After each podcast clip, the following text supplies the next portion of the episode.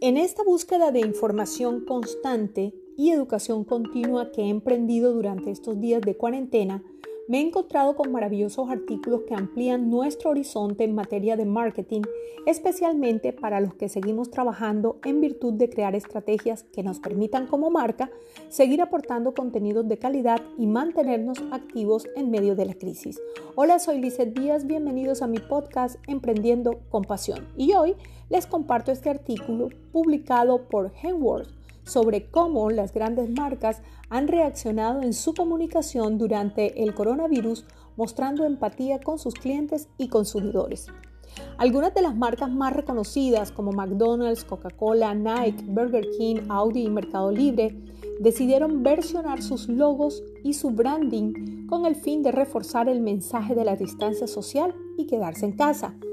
McDonald's, por ejemplo, decidió separar sus arcos dorados que forman una M con el propósito de dejar un espacio entre ellos, simulando así la distancia que deberíamos tener actualmente unos con otros. Coca-Cola no solo separó sus letras, sino que acompaña con el mensaje Hoy estar separados es la mejor manera de estar juntos.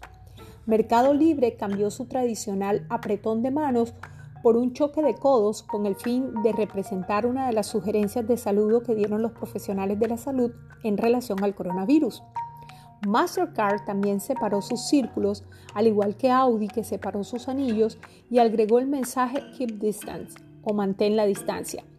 Mensaje que también puede ser aplicado directamente al mercado automotriz en relación a la separación que debe haber entre vehículos.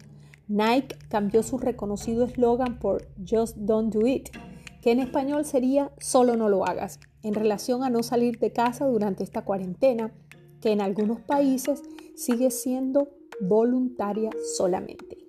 Burger King también se unió opacando la K y la G, dejando como resultado Burger Inn, queriendo transmitir como mensaje el estar dentro y mantenerse en casa.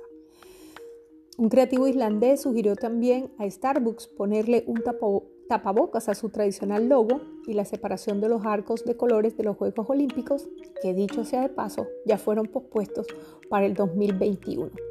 ¿Y a ti? ¿Qué se te ocurre hacer con tu marca? Soy Lizeth Díaz, esto es Emprendiendo con, Pasión. Pueden seguirme en todas mis redes como arroba Lizeth Díaz P.